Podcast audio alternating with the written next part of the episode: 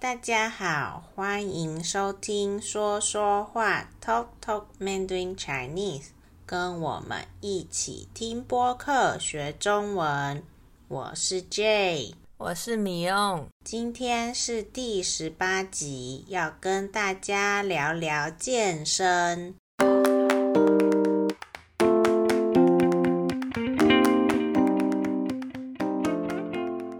健身或运动的习惯吗？你运动的频率大概是一周几次呢？频率呢，在这边的意思是固定的次数。比如我会说，我每周的运动频率是三次，我一个礼拜运动三次。那你呢？如果有在健身或是运动，你通常做什么呢？你跑步吗？还是游泳？还是上健身房呢？或是骑脚踏车？我自己呀，是个懒惰出门的人，所以其实在还没有新冠疫情之前，我就有自己在家运动的习惯了。其实一开始我是到类似健身房的拳击馆做体能训练一个月的课程。但是每次去运动前，我还要骑二十分钟的车，然后回家又骑二十分钟。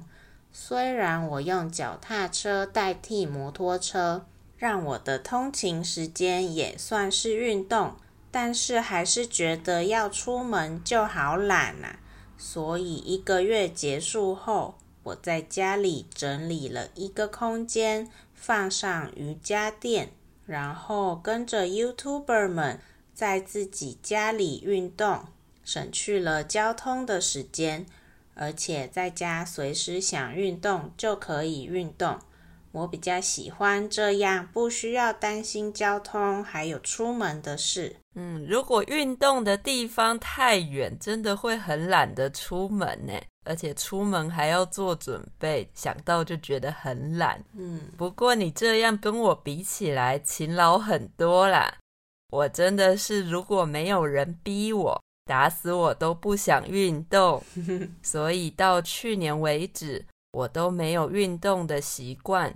但是因为最近开始觉得很容易疲劳，刚好家附近又开了一间健身房。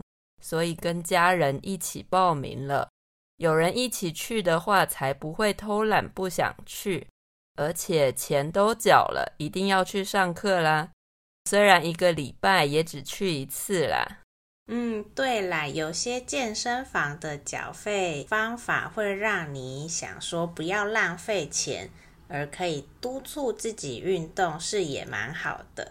那 YouTuber 现在在台湾也很多人把它直接翻译成“油土伯”，油呢是加油的油，土地的土和伯父的伯。看到这个词，不要以为是哪里来的阿伯或是叔叔哦。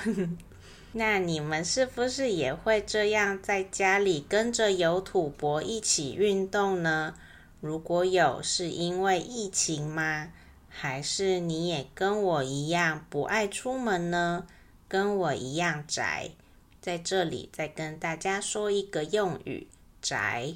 现在我们会说一个人很宅，就是他不喜欢出门。一开始是“宅男”这个词先出现的，是指整天待在家里，可能是一直打电动啊，或是看漫画啊。总之就是没什么朋友的人，生活圈很小。那后来大家广泛地使用“宅”这个字，像我刚刚就说我很宅，就是说我喜欢待在家里，不爱出门。我超宅的，而且其实我能不动就不想动，因为我只要天气热，一流汗，好像就会过敏，全身都会超痒。所以现在疫情不能去健身房，家里冷气又不冷，所以我根本不想运动，只想宅在家里耍废。就这样胖了几公斤呢。哦，那我在这里跟你和大家分享几个陪我一起运动的有土博吧。我一开始是先跟着一位叫做 Amy Wang 的香港女孩，她拍的健身影片一起运动。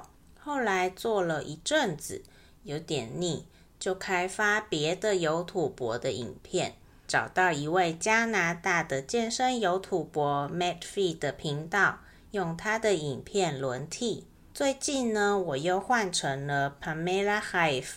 嗯，我不确定他的名字我有没有发音正确，但这个 Pamela 是一位来自德国健身界的超级网红。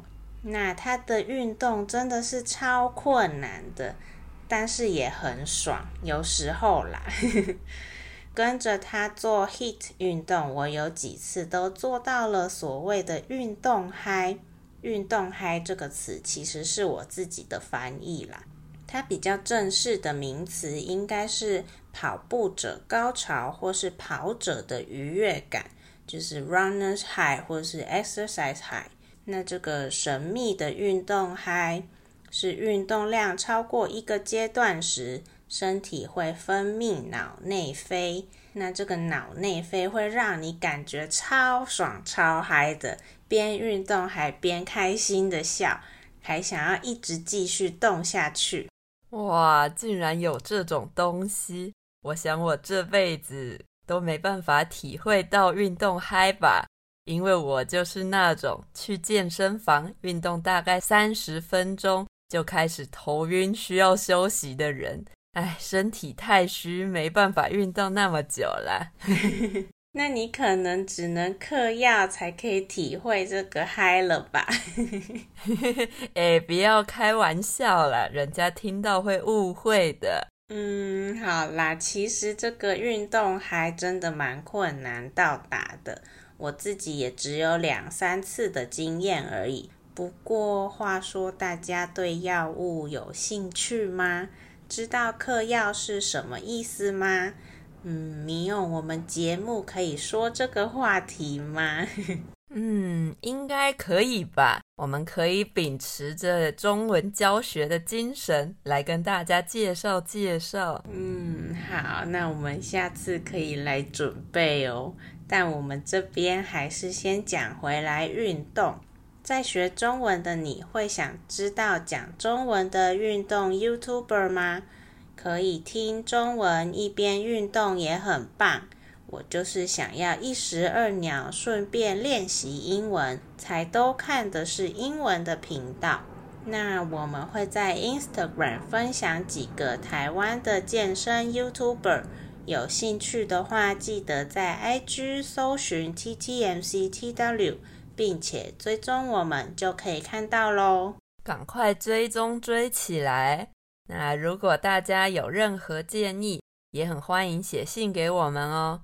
那喜欢今天的分享，也别忘了到 Apple Podcast 给我们五颗星的评价和留言给我们鼓励。